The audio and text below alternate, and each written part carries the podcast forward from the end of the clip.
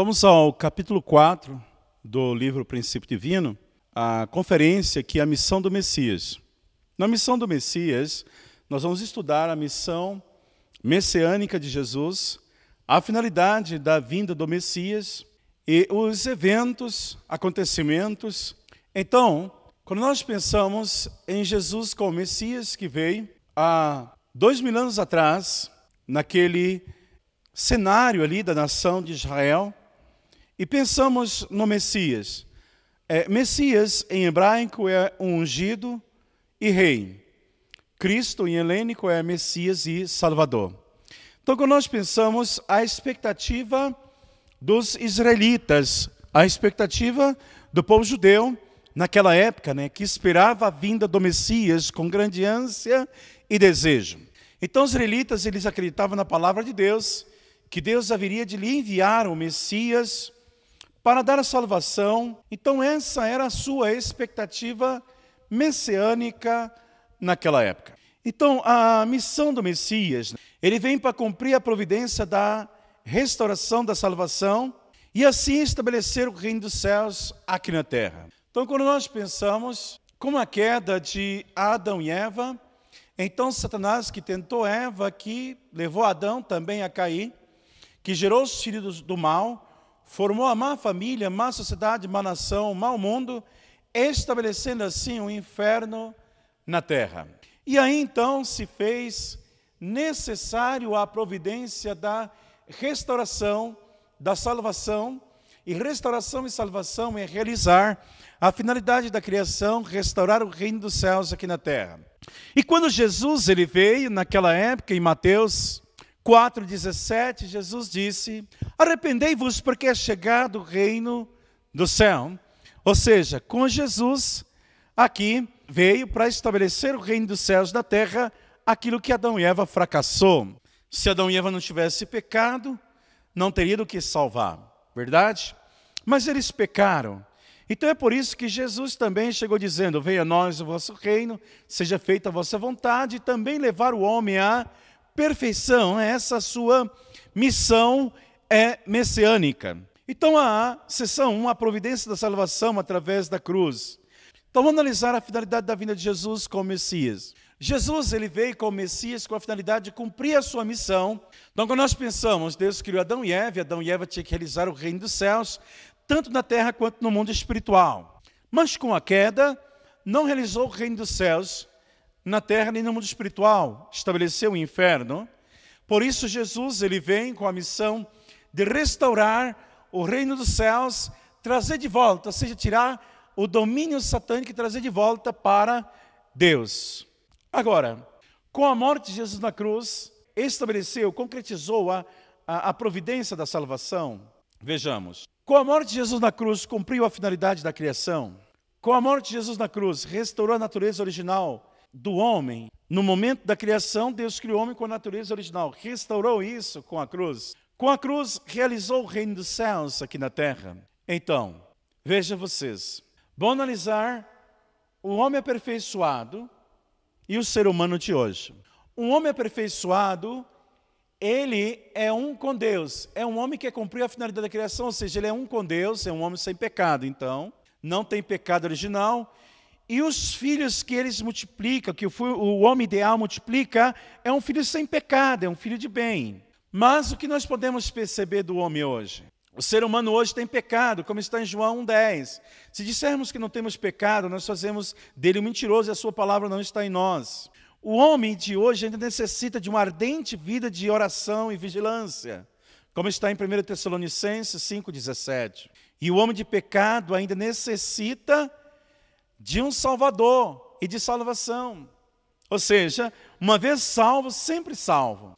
Mas se nós ainda temos pecado e precisamos de salvação, não estamos 100% ainda salvos. Todos os pais, por mais devoto que seja, não pode gerar filhos sem pecado. O pecado original ainda está sendo transmitido.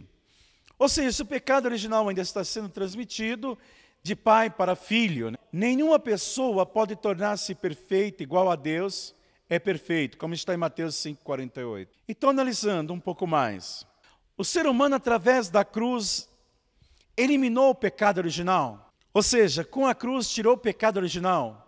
É por esse motivo que Jesus então prometeu a segunda vinda, porque o pecado original ainda não foi removido. Se eu tenho um compromisso e eu não consegui realizar hoje, então eu tenho que voltar lá amanhã, porque não foi realizado hoje. Mas se eu realizei completamente hoje, eu não preciso voltar lá amanhã. Então, se o Messias precisa vir, é porque com a cruz não liquidou todo o pecado. Então, esta é a conclusão. Não restaurou perfeitamente a natureza do homem, original dotado na criação, pois sabemos que através da cruz não foi cumprida toda a finalidade da vinda de Jesus como Messias. E é tanto que Paulo, em Romanos 7, ali depois do 21, Paulo disse: Acha então essa lei em mim? Quando eu quero fazer o bem, o mal está comigo. Segundo o meu homem interior, eu tenho prazer na lei de Deus, mas vejo na minha carne outra lei, que batalha contra o meu entendimento e me prende debaixo da lei do pecado. Ou seja, Paulo, ele se converteu depois, mas continuou com o pecado. Essas evidências bíblicas de que a salvação não se completou com a cruz, o homem ainda tem pecado, como nós já vimos em João 1,10. Se dissermos que não tem pecado, nós fazemos dele mentiroso, sua palavra não está em nós. Então não podemos negar estas evidências de que o pecado ainda habita em nós. E depois, os homens ainda necessitam de oração, como está em Mateus 4,17, arrependei, porque o reino dos céus está próximo, vigiais e sejais sombris, 1 Tessalonicenses 5. Jesus prometeu uma segunda vinda, como está em Apocalipse 22, 20. O que dá testemunho dessas coisas diz certamente eu venho em breve. Mateus 17, 20, 16, 27. Porque o filho do homem virá na sua glória do seu Pai, e então dará a cada um segundo as suas obras. Então, ainda esperamos pela vida do Messias, não foi liquidado totalmente todo o pecado. Será que o sacrifício na cruz terminou em nada? Claro que não. Absolutamente não.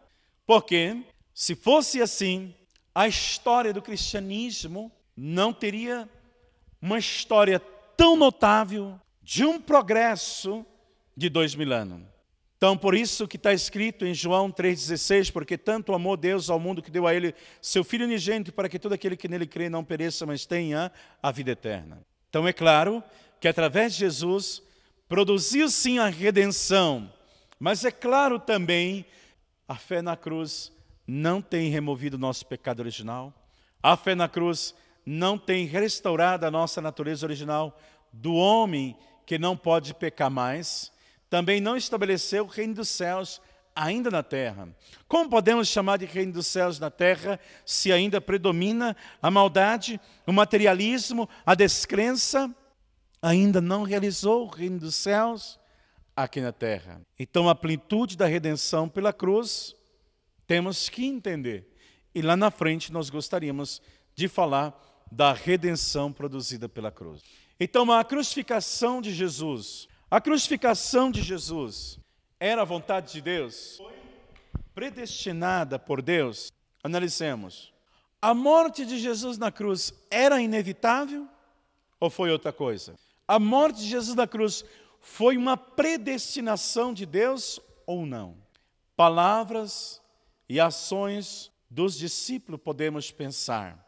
Qual foi o sentimento dos discípulos depois que Jesus foi crucificado. Os discípulos, depois da crucificação de Jesus, o sentimento deles era de grande mágoa, eles ficaram mortificados, sentiram indignação contra a ignorância e a descrença do povo.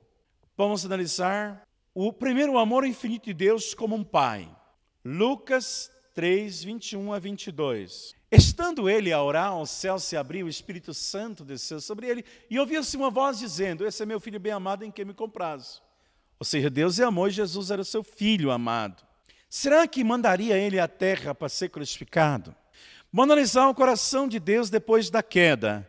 Como ficou o coração de Deus depois que Adão e Eva caíram? Gênesis 6,6: Deus se arrepende de ter feito o homem ter o seu coração ferido de íntima dor.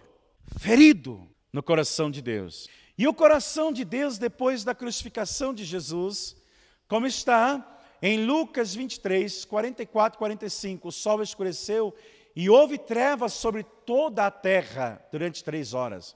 E o véu do santuário rasgou em duas partes, de cima a baixo. Porque Deus mandou esse fenômeno, mostrou esse fenômeno logo depois da crucificação de Jesus. Ele estava demonstrando um coração de alegria ou de tristeza. Naquele tempo, a Bíblia já proibia o assassinato. A Bíblia proíbe o assassinato na época de Jesus. Êxodo 20 a 5, então, falou Deus essas palavras, não matarás. Quem matar alguém será morto, quem matar um homem será morto, livro de Levítico. Então, não tem nenhum versículo na Bíblia dizendo que esses versículos já não serviam mais na época de Jesus, ou que eles tinham sido revogados. Então, pensamos mais, a morte de Jesus na cruz. Jesus, ele expressou em suas palavras o desejo de levar o povo a acreditar nele, de que ele era o Messias. Então as pessoas lhe perguntavam o que deveria fazer para enxertar a obra de Deus, e Jesus logo responde: Perguntaram, mestre, o que devemos fazer para praticar a obra de Deus? Jesus responde: A obra de Deus é essa, que acredita naquele que ele enviou. Ou seja, Jesus não está pedindo para matar ele, ele está pedindo para acreditar nele. Se ele tivesse vindo para morrer na cruz, ele tinha dito: a obra de Deus é essa, que me mate. Mas ele não pediu isso, ele pediu para acreditar nele. Jesus, não encontrando a ninguém a quem apelar, chorou sobre a cidade de Jerusalém. Vejamos essa situação. Jesus claramente indicou a ignorância, dizendo, Lucas 19, 44, 41 a 44, Tu não conheceste o tempo da tua visita.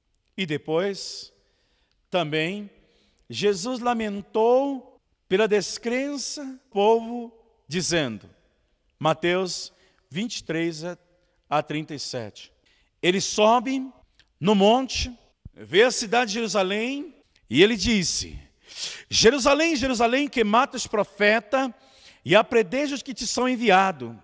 Quantas vezes eu quis juntar os teus filhos Assim como a galinha junta a sua ninhada debaixo das tuas asas, e tu não quisestes. Então ele veio para os que era seu, mas os seus não receberam. Essas palavras de Jesus, João 18, 37. Pilatos vai perguntar para Jesus: Então tu és rei? E Jesus respondeu: para isso nasci, para isso vim ao mundo, a fim de dar testemunho da verdade. Jesus nasceu para ser rei, não para ser crucificado. E perto da hora nona, Jesus exclamou em voz alta, dizendo: Meu Deus, meu Deus, por que me abandonaste? Se a cruz fosse a predestinação da vontade de Deus e a missão messiânica de Jesus, por que ele se sente abandonado por Deus? Outra evidência Jesus censurou o povo por sua ignorância, que os impedia de acreditar nele, mesmo quando lia as Escrituras, que dava testemunho sobre ele, e disse com grande tristeza. João 5, 39, 43, ele disse: Examinai as Escrituras, porque julga-te nelas a vida eterna, pois bem são elas mesmas que dão testemunho de mim. E não quereis vir a mim para que tenhas vida, eu vim em nome do meu Pai e vós não me recebeu. Então Jesus está indicando que mesmo o povo tendo as escrituras na mão, ainda assim estava rejeitando Jesus. E também disse com grande dor: Vi em nome do meu Pai, vós não... Imagina o coração de Jesus dizendo essas palavras: Eu vim em nome do meu Pai e vós não me recebeu. Se acreditasse, Moisés acreditaria em mim, pois de mim escreveu ele. Olha esse coração de Jesus.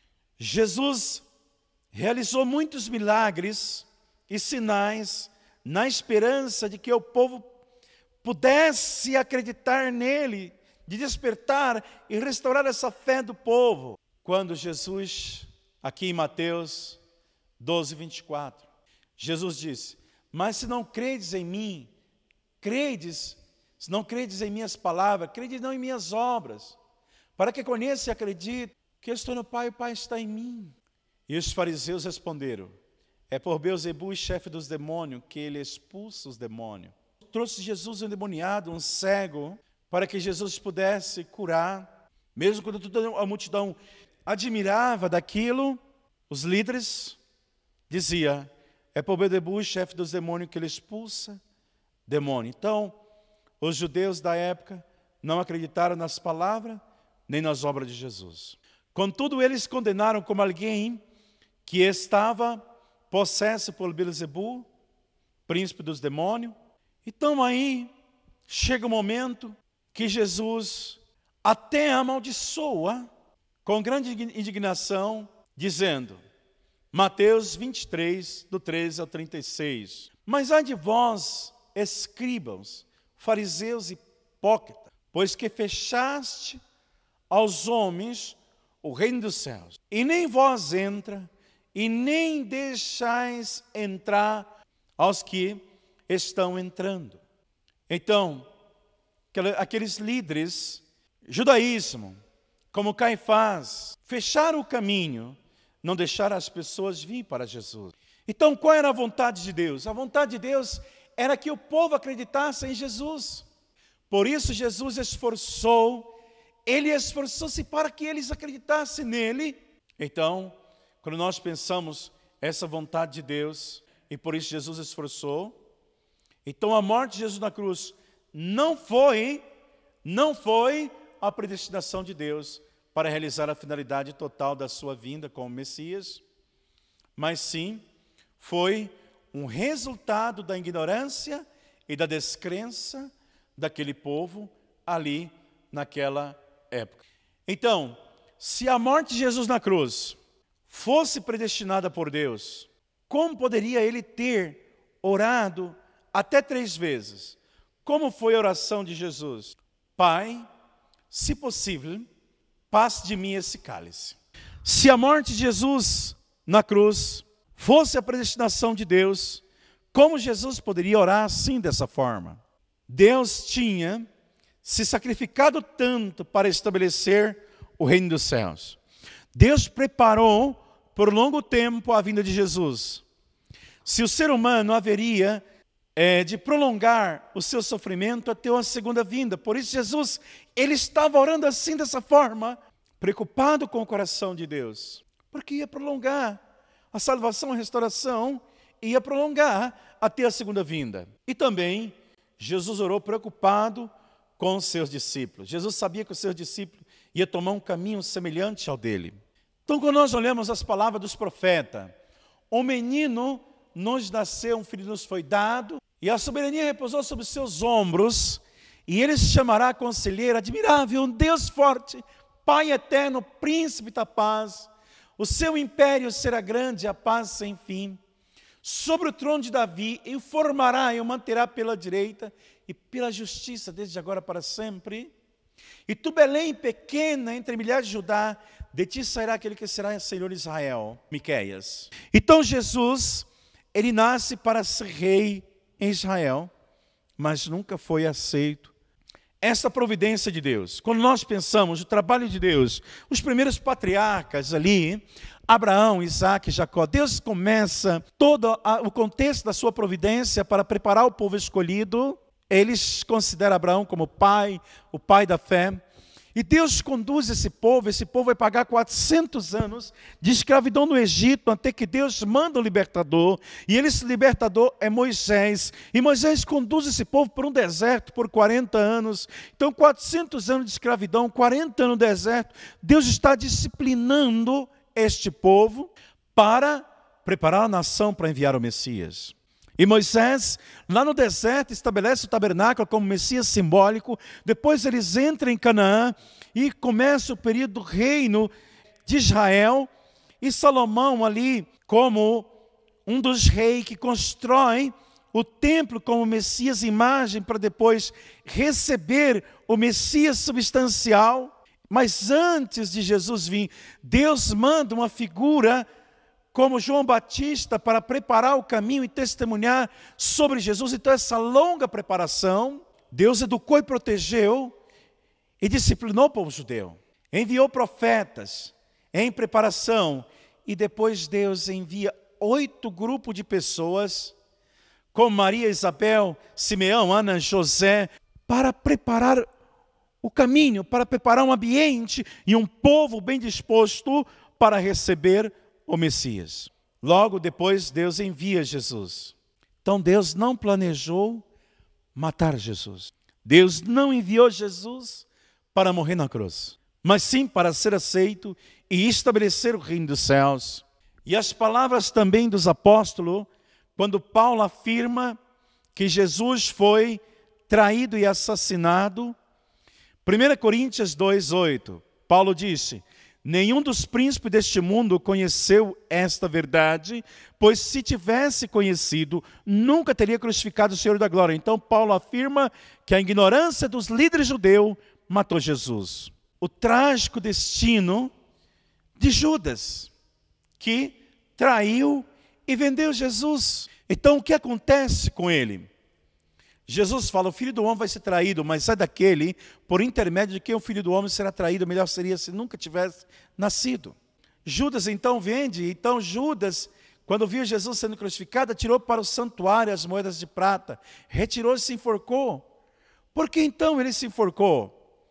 Pelo remorso de sua consciência culpada, porque não se uniu nem serviu Jesus. Então, como foi decidido o destino de Jesus? Vou analisar. O sumo sacerdote Caifás, voltando a interrogá-lo, És tu Cristo, filho do Deus bendito? Jesus respondeu: Eu sou. Então Caifás rasgou as suas vestes e disse: Que mais necessidade temos de testemunho? Ouviste a blasfêmia? Que vós pareceste, então todos julgar o réu de morte. Marcos 14, 60 a 64. Caifás, sumo sacerdote, responsável direto, maioral, do povo judeu, foi o principal acusador que levou Jesus aí também à crucificação. E depois aqui, é, em João 19, do 12 ao 15, Pilatos procurou libertá-lo. Então Pilato, que era um rei pagão, procurou libertar, Herodes também. Mas os judeus disseram, se solte este homem, não és amigos de César, pois todo aquele que se faz rei é contra César. Ouvindo isto, Pilato lavou, levou Jesus para fora e sentou-se no tribunal. E disse-lhe Pilato: Hei de crucificar o vosso rei? Respondeu os principais do sacerdote: Não temos rei senão a César. Imagina Jesus que veio e vendo essa dolorosa situação, como ficou o seu coração. Em Lucas 23, 13 a 16. E convocando Pilatos, os principais do sacerdote e os magistrados do povo, disse-lhe: Havei-me apresentado este homem como pervertedor do povo. Veja que nós estamos falando do Messias, do Filho de Deus, a esperança de Deus de realizar o reino dos céus na terra, é chamado de pervertedor, está sendo julgado. Eis que examinei na vossa presença nenhuma culpa das quais o acusa achei neste homem, nem mesmo Herode, porque a ele o remeti, e eis que não tem feito coisa alguma digna de morte, castigo-lo, pois o sol, Pilatos e Herodes, que era rei pagão, tentou libertar Jesus. O que vai acontecer? Pilatos sabia que o tinha entregue por inveja. Olha a natureza decaída aparecendo aqui. A inveja que os líderes sentiam de Jesus. Estando Pilato no tribunal, sua mulher mandou-lhe dizer: Não te envolva com esse justo, porque hoje, em sonho, sofri muito por seu respeito. Então a mulher de Pilatos recebeu a revelação que ele não envolvesse com Jesus, Jesus era justo. Pilatos e sua mulher, achando Jesus um homem justo, dirigindo-se ao povo, perguntou: O que farei de Jesus chamado Cristo? O que, que respondeu o povo? Seja crucificado. Pilatos perguntou: que mal fez ele? Vendo Pilatos que não, não conseguia salvar, mandou vir água e lavou as suas mãos perante o povo, dizendo: Estou inocente do sangue de Jesus. Olha, ele achou, achou Jesus inocente, justo, inocente, não tem mal, não fez mal nenhum. Considerando isto, o povo respondeu: Que o seu sangue caia sobre nós, sobre nossos filhos. Mateus 27 como aqueles que amam muito a Cristo.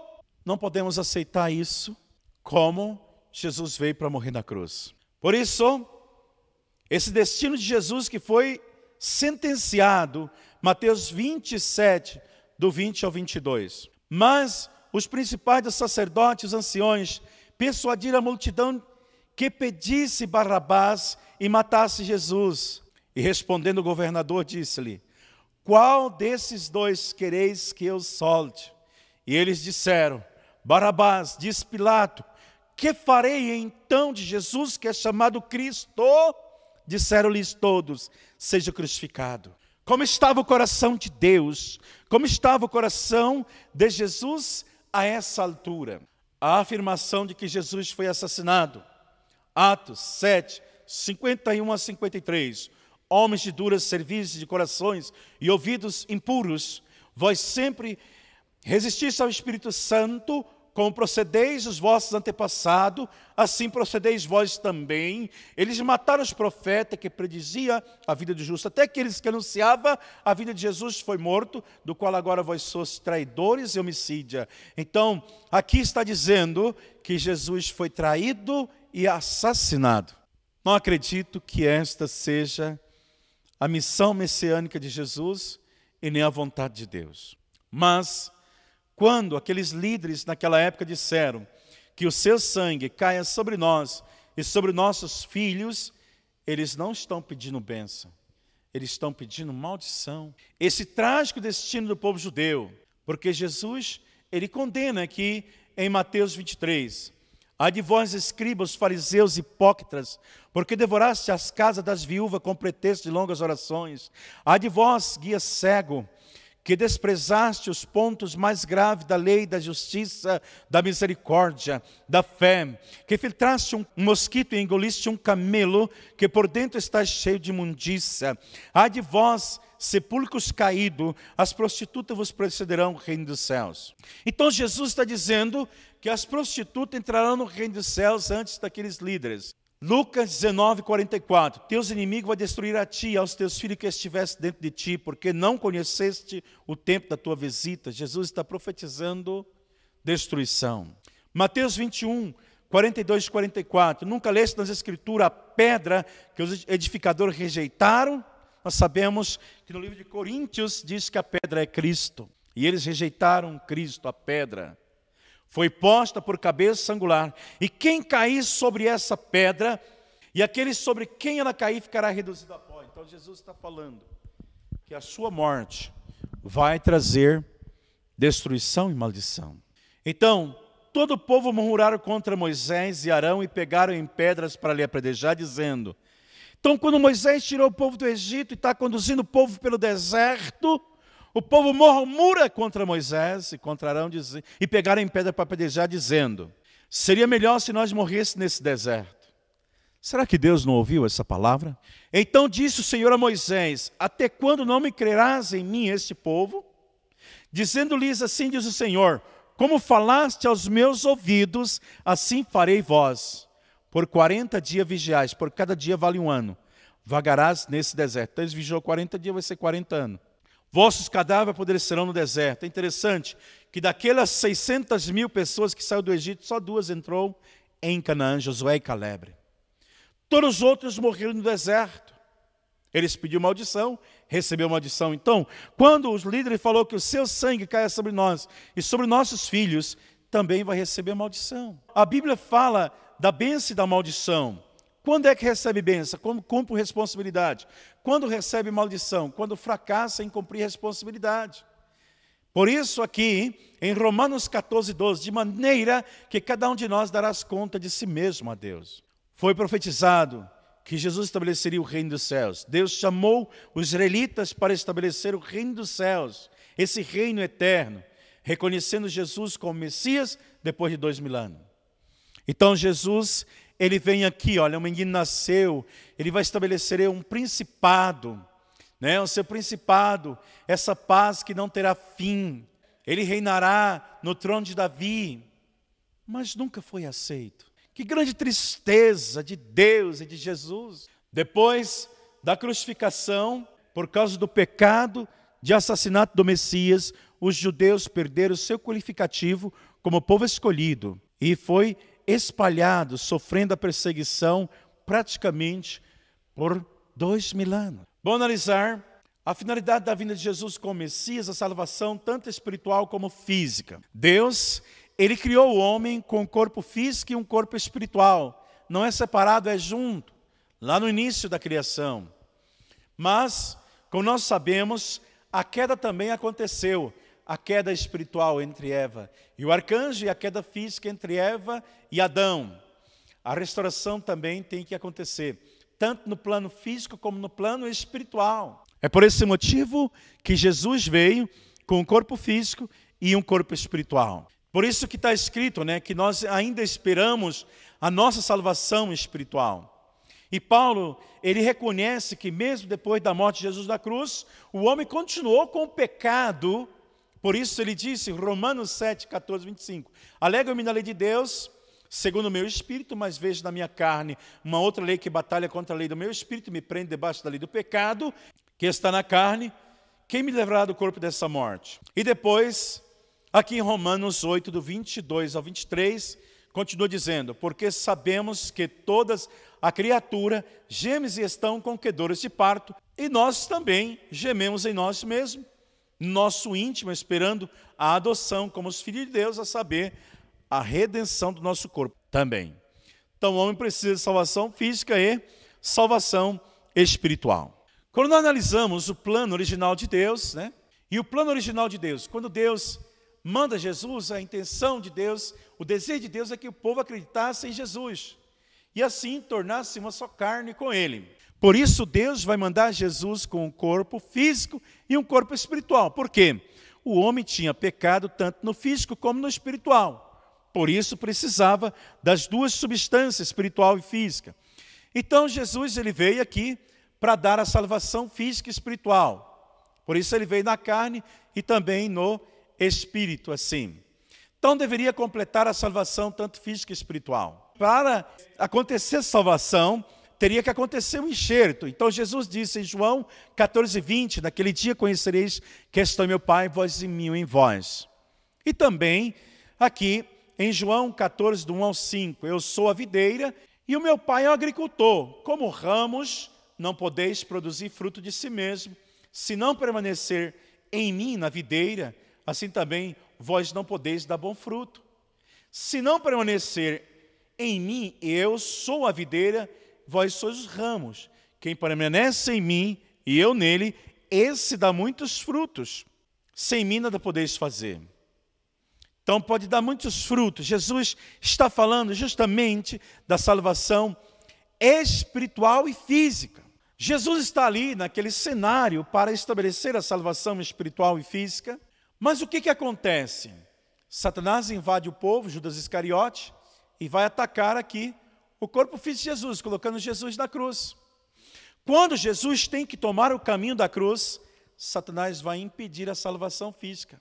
Então, Jesus só vai dar a salvação espiritual e não realiza a salvação física.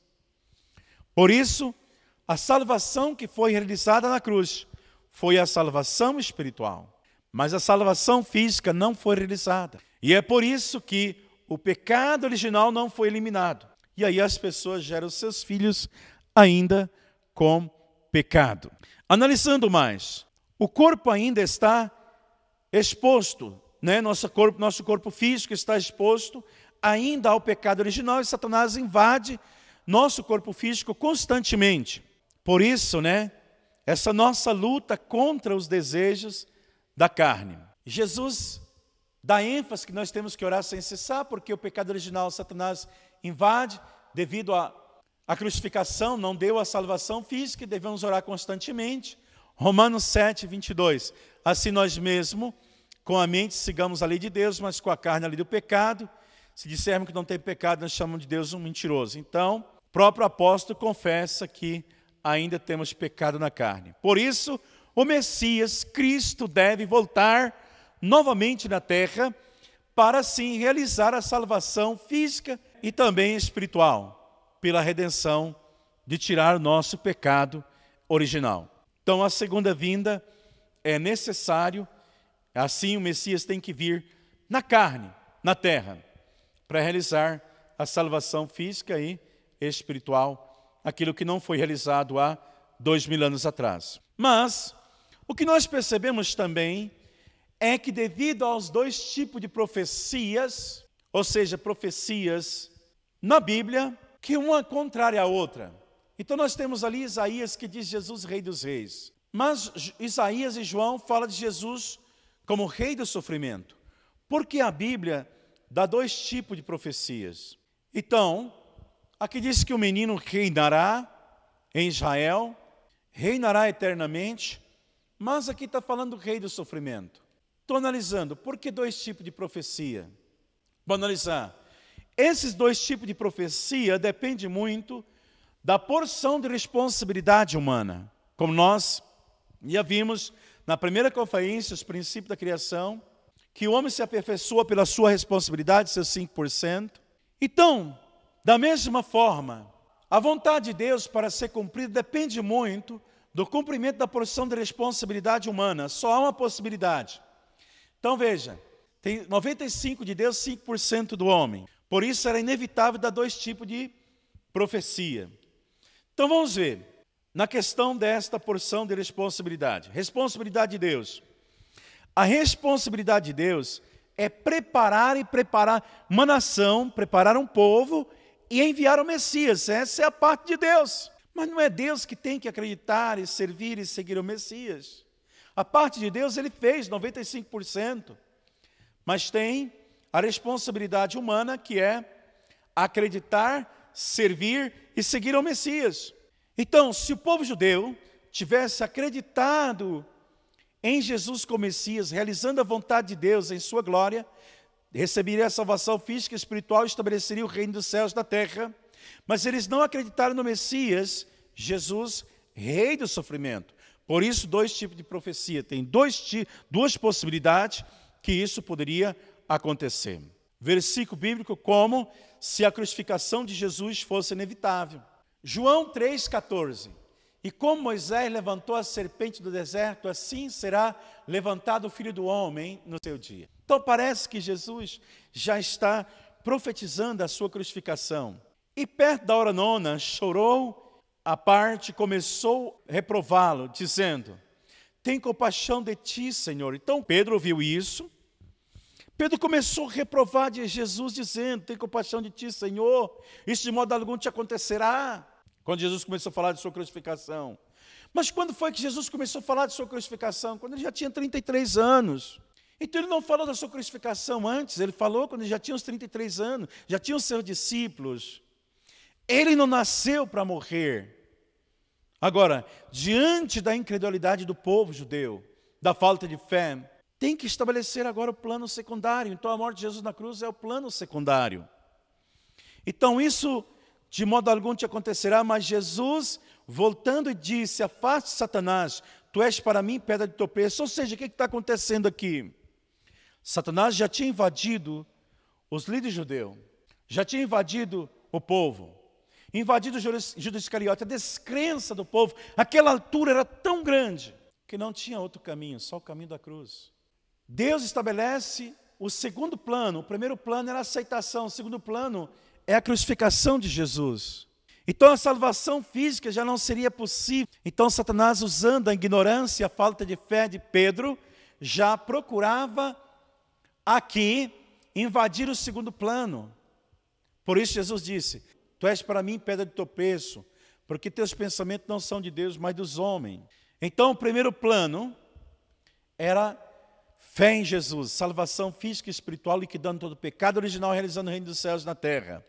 Segundo plano, Jesus na cruz, salvação espiritual, mas a salvação física já não podia acontecer. Então Satanás queria atrapalhar usando a falta de fé de Pedro, para atrapalhar também os dois planos, físico e espiritual. Então, ele tentava realizar esse momento né, de impedir a salvação física e espiritual. E depois Jesus diz, né, está tudo consumado. Quando Jesus está na cruz, ele diz que está tudo consumado. O que, que está tudo consumado? A salvação espiritual. Então não significa que a finalidade total da providência da salvação tinha sido atingida através da cruz. Havia terminado o estabelecimento da base para a providência da salvação espiritual. Deus viu que a, a falta de fé, a descrença do povo, o segundo plano, o sacrifício da morte de Jesus na cruz. Então, para ter uma fé correta, o que, é necessário? Estabelecer um relacionamento direto com Deus em espírito através da oração profunda, para ter uma verdadeira compreensão. Por isso, os verdadeiros adoradores adoram em espírito e verdade, fé e conhecimento. Então, por isso, até hoje as pessoas pensavam que Jesus tinha vindo ao mundo para morrer na cruz. Então, não conhecia a finalidade, o fundamento da vinda de Jesus como Messias e também achou que a salvação espiritual era a única missão também de Jesus. Um outro ponto, essa lamentável ignorância do povo, Jesus ele disse: Quando, porém, vier o Filho do homem, porventura achará fé na terra. Então Jesus previu que poderia acontecer também no futuro, depois de dois mil anos, quando o Messias viesse, acontecesse a mesma coisa, a mesma situação que aconteceu com Jesus há dois mil anos atrás. Então Jesus não veio para morrer na cruz. Se perguntar diretamente para Jesus, através de uma comunicação espiritual, poderia ver claramente que ele não veio para morrer na cruz. Um outro ponto também aqui da nossa conferência é o segundo advento de Elias e João Batista. Então nós queremos aqui analisar sobre esse evento, essa veracidade dos versículo bíblico desses contextos que narra para nós.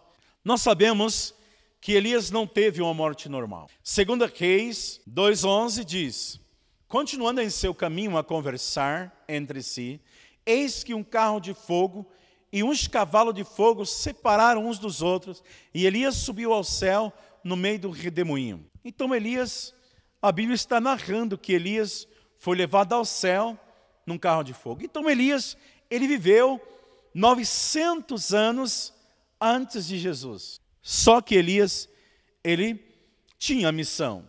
E qual era a missão? E há uma promessa do profeta Malaquias, em Malaquias 4, 5, 6, que está dizendo para nós: Eis que vos envio o profeta Elias antes que venha o grande e terrível dia do Senhor, está profetizando que aquele Elias que 900 anos atrás subiu ao céu num carro de fogo, vai voltar. E ele vem antes de Jesus, e ele converterá o coração dos pais aos filhos, o coração dos filhos aos pais. A missão de Elias era preparar o caminho para Jesus, e Malaquias falou que ele vai voltar. Então, qual é a expectativa do povo judeu? É esse fervor, essa, essa esperança do aparecimento de Elias, porque depois que Elias aparece, aí o Messias pode chegar. Essa expectativa é seu ardente no coração do povo. Então Elias, o povo espera Elias voltar do céu. O que, que vai acontecer? Vai acontecer que está falando em Lucas 1,17 que João tem uma missão. Mas qual é a missão de João? Está narrando na Bíblia irá diante dele no espírito e virtude de Elias. Ou seja, João vem com essa virtude, com espírito, ou seja, com a mesma missão, para converter o coração dos pais aos filhos rebeldes à prudência do justo, com o fim de preparar o Senhor um povo bem disposto. Ou seja, aquele caminho para o Senhor que Elias tinha que preparar, quem tem a missão agora? João Batista. Então, o povo não tem nenhuma notícia de que Elias tenha voltado. Chega Jesus dizendo que é o Messias, mas o povo não tem notícia. O povo estava esperando, olhando para o céu, mas o Elias não veio e chega Jesus dizendo que é o Messias. João sabia da sua missão, como está em João 1:23, declara-nos quem és para que demos resposta àquele que nos enviar. Quer dizer de ti mesmo. Quem és tu? Ele responde: Sou a voz do que clama no deserto endireitarei o caminho do Senhor. Ele sabia da sua missão, que ele vem endireitar o caminho para Jesus como Messias, como disse o profeta Isaías. E aí, Jesus está lá, e o discípulo de Jesus está dando testemunho de Jesus de que ele é o Messias. E os judeus perguntaram: bem, O teu mestre é o Messias mesmo? E os discípulos disseram, é sim, rapaz, é. Se o teu mestre é o Messias, aonde estava o Elias que havia de vir? Mateus 17, do 10 ao 3. E os seus discípulos interrogou, interrogou Jesus dizendo: Por que diz aos escribas que Elias deve vir primeiro?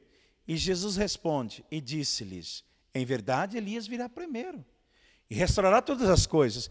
Mas digo vós, Elias já veio e não reconheceram e fizeram-lhe tudo o que quiseram, assim farão eles também padecer o filho do homem. Então Jesus está dizendo que Elias já veio. O discípulo foi questionado, perguntou para Jesus, por que os escribas dizem que Elias deve ir primeiro? Jesus, Elias já veio. E Mateus 11, do 3 ao 14, em verdade vos digo, os profetas e a lei profetizaram ante João. Se quereis compreender, ele, o Elias que havia de vir, Jesus está dizendo que o próprio João é Elias. Hein? João é outro homem, outra época, com outro nome, com outra aparência, outra nacionalidade, mas ele tem a mesma missão. E perguntaram-lhe então, quem és? Aí correram, quando Jesus disse que João é Elias, eles vão correndo. Então, quem és para que demos resposta? És tu Elias? Então, quando Jesus disse que João é Elias, as pessoas correram todas para João para perguntar: És tu Elias? E ele disse: Não, não sou. És tu profeta? Ele respondeu: Não. Ele já nem sabia se ele era profeta mais. Total, que ele negou as palavras de Jesus. Então já respondeu: Eu não sou. João Batista, ele tem essa negação, colocando uma dúvida no coração do povo, e aí o povo tem que decidir agora em quem acreditar. Jesus diz que João Batista é Elias, João Batista diz que não é. O povo tem que decidir nos qual dos dois vai acreditar. Qual dos dois tem que seguir? E aqui agora, para decidir isso, é necessário analisar qual dos dois era mais digno de confiança. Qual dos dois era mais digno de confiança? Então, isso dependia muito de como ele se parecia diante dos olhos do povo judeu. Analisando primeiro a Jesus, como Jesus se parecia aos olhos do povo judeu? Parecia ser um jovem pobre, ignorante, parecia ser um blasfemador de Deus, parecia ser um destruidor da lei e da moral judaica, destruidor da moralidade. E João Batista? Quem era João Batista? Era filho do sumo sacerdote Zacarias, uma família distinta. Aconteceu milagres no nascimento, né? O próprio pai, um velho, uma velha, que gerou um filho, levou uma vida brilhante no deserto, disciplinando, alimentando de gafanhoto e mel silvestre. Ao pensamento do povo parecia ser o Messias. Qual dos dois mais digno de confiança? Vou analisar Jesus. Jesus, um homem desconhecido. Aqui em João 8, 39, 40. Nós somos discípulos de Moisés. Sabemos que Deus falou a Moisés, mas esse nem sabemos de onde é. Disseram-lhes eles: Nosso pai Abraão, nós não somos bastardos, chamou Jesus de bastardo. Não nascemos da prostituição, diz que Jesus veio da prostituição, porque Maria ficou grávida e não estava casada com José. José ficou abalado, estava fugindo, só o anjo que mandou ele voltar, verdade? Só temos um pai que é Deus. João 8, 39, 40. Como é visto a região onde Jesus nasceu? Uma região sem prestígio. Jesus de Nazaré, filho de José, perguntou-lhe Natanael, pode sair alguma coisa boa de Nazaré? João do 1, 45 a 46. Jesus não frequentou a escola. Um judeu se admirava, dizendo-lhe: Este homem não fez estudo. Então veja que não bem visto e depois também, Jesus foi mal compreendido por suas palavras e obras. Aquele que me vê, vê ao Pai. Como diz tu, mostra-nos o Pai, não tu que estou no Pai, o Pai está em mim. Eu e o Pai somos um. Eu sou o pão que desceu do céu. Ora, ninguém subiu ao céu senão aquele que do céu desceu. Povo dizia, como tu subiu do céu? Como tu veio do céu se conheces teu pai e tua mãe? Ele diz, não julgueis que vim abolir a lei. Via Jesus que estava abolindo a lei. Eis que os teus discípulos fazem o que não é lícito fazer no sábado. Então Jesus foi mal compreendido com as suas palavras e suas ações. Jesus foi mal compreendido, como está aqui. Aqui está quem é maior do que Salomão, aqui está quem é maior do que o templo, maior do que Jonas. Ele disse: Eu vou destruir esse templo e levantar dentro de três dias, perdoar os teus pecados. E eles perguntaram: Quem é esse homem que até pecado perdoa? Como também algumas mulheres, Madalena, Joana, Susa, mulheres de Cusa, muitas outras que assistia com suas posses. Né? Então, via que Jesus estava andando com prostituta. Se alguém vem a mim e não odeia seu pai e sua mãe, não é digno de mim, não pode ser chamado meu discípulo. Se a sua mãe e seus irmãos estavam lhe esperando, ele disse: Quem é meu pai, minha mãe, meus irmãos? Mas eram dos dez mandamentos, honrar pai e mãe. Então veja que Jesus, ele foi mal compreendido. Ele foi visto como destruidor da lei e da moral judaica.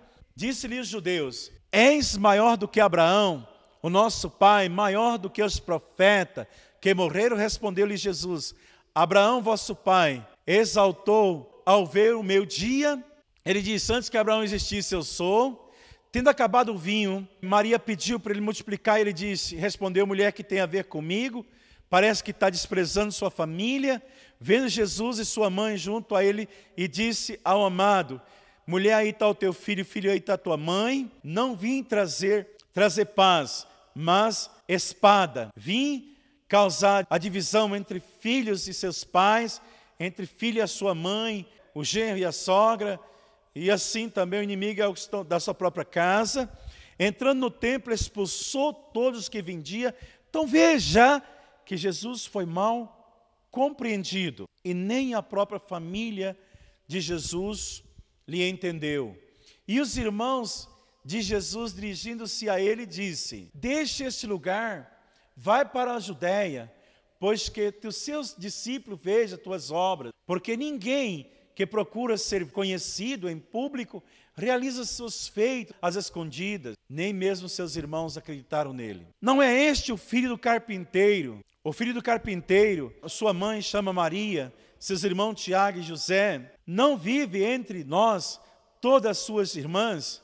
De onde lhe vem, pois, essa sabedoria, esses poderes miraculosos. Então Jesus foi para sua casa e a multidão inflamou de novo, de tal modo que eles nem podiam comer. E quando os parentes de Jesus ouviram isso, saíram para o prender, porque dizia: ele está louco. Então nem mesmo a família entendeu Jesus neste momento. Então Jesus, odiado, pelos sacerdotes, anciões e pelo povo. Naquela ocasião, o chefe do sacerdote, os líderes religiosos do povo se reuniram no palácio do sumo sacerdote, cujo nome era Caifás, e juntos planejaram prender Jesus e matar, como está em Mateus 26, do 3 ao 4. Então Jesus odiado. Então, quando Jesus disse que João Batista é Elias, e João Batista disse que não é, Cabe ao povo e os líderes decidir em quem acreditar. Mas João Batista teve milagre em torno do seu nascimento. O pai ficou mudo e voltou a falar. A gravidez em tal idade era um milagre. Isso ficou conhecido em toda a Judéia, em Jerusalém. Então João Batista até que foi confundido com o Messias. Então, quando Jesus disse que ele é o Elias, e ele disse que não é, coube o povo decidir em quem acreditar. Com, com João Batista, era mais bem visto então o povo não acreditou nas palavras de Jesus e acreditou nas palavras de João. Então Elias não veio. Se Elias não vem, se Jesus é o Messias, então aqui a Bíblia estava errada. Então, mas se Elias não veio, o Messias vem depois de Elias, como diz a Bíblia. Então, taxaram Jesus de falso Messias aqui nesse contexto. Ou era a Bíblia ou era Jesus, né? E se você, eu, fosse um religioso tradicional e não tivesse conhecimento disso, de que lado nós ficaria? De João ou de Jesus? Isto realmente é muito sério. Então essa descrença e a falha de João Batista, né? João Batista, Inicialmente, João Batista reconheceu e testemunhou Jesus como Messias. Depois duvidou, resolveu continuar sua missão batizando e preparando o povo para o Messias. Suas falhas alterou o rumo da providência. Deus abandonou e Satanás atacou. Analisemos aqui. O próprio Jesus confirmou que João era Elias, como nós já lemos, né? E João respondeu: Vós mesmos sois testemunha de que eu disse: Eu não sou Cristo, mas fui enviado adiante dele. Então João sabia da sua missão. Aqui eu, porém, vos digo que Elias já veio e não reconheceram. O discípulo compreenderam que Jesus falava de João Batista, e aqui Jesus, com todas as palavras, diz: Se quereis compreender, ele é o Elias que havia de vir. Então, com todas as palavras, Jesus afirmou que João era sim o novo Elias. João Batista reconheceu a revelação quando estava batizando Jesus, como está em Mateus 11:3. Eu não conhecia, mas aquele que me mandou batizar em água disse-me sobre quem vires descer e repousou o Espírito, esse é que batiza em Espírito Santo. Ou seja, quando João estava batizando Jesus, João recebeu do céu revelação direta confirmando que Jesus era o Messias. E João começou a testemunhar, e João testemunhou, viu o Espírito descer do céu em forma de pombo e repousou sobre ele. Eu vi e testifico que ele é o Filho de Deus. Ou seja, nesse momento, João começa cumprir a sua missão, que é preparar o caminho da testemunho de Jesus. Mas o que, que acontece depois? Quando nós pensamos assim, Deus precisa salvar o povo. Para Deus salvar o povo, Deus tem que enviar o Messias. Mas Deus envia João para preparar o caminho. E João é aquela ponte que vai ligar o povo a Jesus, para Jesus trazer o povo para Deus. Então, sem João Batista, não tem como esse povo se conectar a Jesus. Então, a missão era testemunhar o Messias, né? Então, depois que João batizou Jesus, ele tinha que continuar testemunhando Jesus como Messias. Lucas 1, 75, Zacarias, diz sobre João Batista que João Batista deveria servir a Jesus sem temor, em santidade e justiça, perante ele todos os dias de sua vida.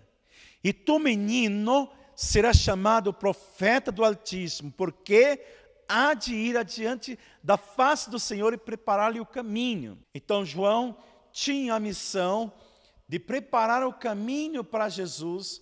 Por isso, quando ele batizou, recebeu a revelação de que Jesus era o Messias, deveria se unir, servir, seguir Jesus na vida e na morte, se tornando o primeiro discípulo de Jesus. Mas, depois que João batizou Jesus, ele não se uniu com Jesus, ele continuou batizando separadamente de Jesus. E houve uma discussão entre os discípulos de João de Jesus acerca da purificação. João 3:25. Os discípulos de Jesus e os discípulos de João tiveram uma contenda a respeito da purificação. Qual dos dois fazia e batizava mais discípulo? Por esse evento nós podemos perceber que os dois não estão tomando o mesmo destino. João 3:30. O discípulo de João fala para ele: Mestre, aquele que tu batizou e tu deu testemunho no Jordão, ele batiza e muitos vão ter com ele. E João disse: é necessário que ele cresça e eu diminua. João Batista está, mais uma vez, confirmando que ele não tomou o mesmo caminho de Jesus. Se Jesus está aqui batizando e João está aqui, os dois se tornou concorrente, não tomou, tomou o mesmo caminho.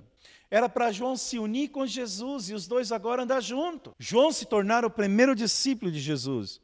João não, tomou essa mesma direção. E o que, que vai acontecer com João? Depois que João estava preso, ele começa a duvidar, mas veja que quando ele batizou Jesus no Rio Jordão, ele recebeu a revelação direta do céu, confirmando que Jesus era o Messias. Mas agora ele duvida.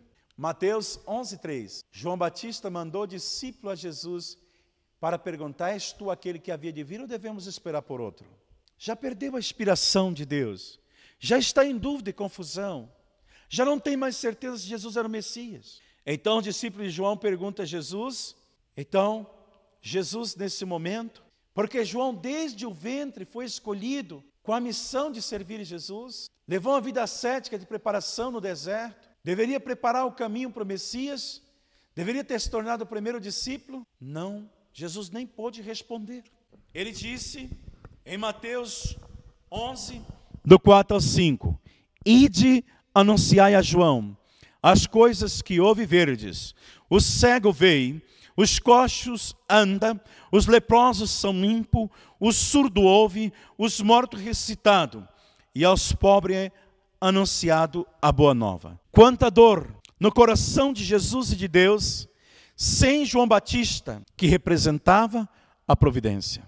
E por isso, João Batista, que deveria ser o canal de conduzir o povo para Jesus, e os líderes judeus, os escribas, o sacerdote, Caifás, deveria ser o primeiro grupo de pessoas a aceitar e seguir Jesus. Mas sem eles, Jesus tem que ir procurar pecadores, publicanos, meretrizes, cobradores de imposto. Vamos analisar. Jesus fala em Mateus 11,6: Bem-aventurado aquele que não se escandalize de mim. Então, João Batista, ele não se uniu com Jesus, não ligou o povo a Jesus, não evangelizou com Jesus, ele não se une com Jesus. E aqui nesse versículo, Jesus, ele declara o destino de João Batista, ele fala sobre João Batista, Mateus 11, 11.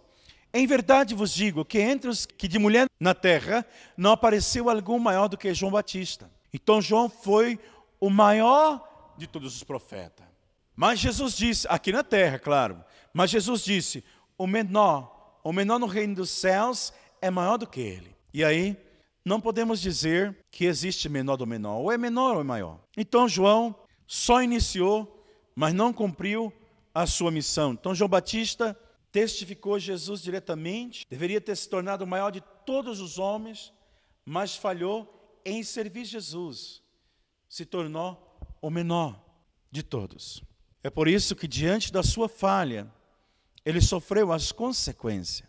Então, acabou sendo degolado. Então, o motivo pelo qual João Batista se tornou Elias. Analisemos. Então, como está escrito aqui em Lucas 1,17, o anjo Gabriel revela a Zacarias: irá diante dele no espírito e virtude de Elias para converter o coração dos pais aos filhos rebeldes, a prudência do justo, com o fim de preparar ao Senhor um povo bem disposto. João Batista era a segunda vinda do profeta Elias tinha missão idêntica. Elias, que viveu na terra 900 anos antes de João Batista, morreu sem cumprir sua missão e se tornou apenas um espírito. Então João Batista vem 900 anos depois, que tem também o seu espírito João Batista, um corpo físico e um corpo espiritual. Então Elias vem cooperando com João Batista para que assim que João Batista cumpre a sua missão, cumpre também a missão de Elias. Então, do ponto de vista da missão, João se tornou o novo Elias. Então Elias não desceu do céu como o povo esperava. João Batista nasceu na terra, era outro homem com outro nome, em outra época, com outra aparência, em outra nacionalidade, mas tinha a mesma missão: cumprir esta missão que ficou inacabada, inacabada numa época anterior. Então a nossa atitude para com a Bíblia, qual deve ser a nossa atitude? Devemos então encontrar o verdadeiro caminho da fé tanto em espírito como em verdade. Ter uma verdadeira compreensão através de uma boa espiritualidade. Então, não seria um erro considerar que João Batista tivesse falhado em sua missão. Então, se João Batista não tivesse fracassado, o reino dos céus já estaria estabelecido. Jesus tinha liquidado todo o pecado original. Jesus tinha estabelecido a soberania de Deus durante esses dois mil anos até hoje. E o reino dos céus estava estabelecido e não haveria necessidade de uma segunda vinda. Por isso é que está escrito em João 4, 23 a 24: Adorarão a Deus em espírito e em verdade. Nesse momento que nós encerramos esta conferência, a missão do Messias. Ora, Jesus, pensa Jesus para revelar diretamente o seu coração. O que Jesus realmente passou dois mil anos atrás. Qual era a sua missão messiânica? o desejo que Jesus tinha naqueles dias e que Jesus tem até hoje com a sociedade humana. Faça essa reflexão. Agradeço a sua atenção. Espere o próximo vídeo. Um muito obrigado.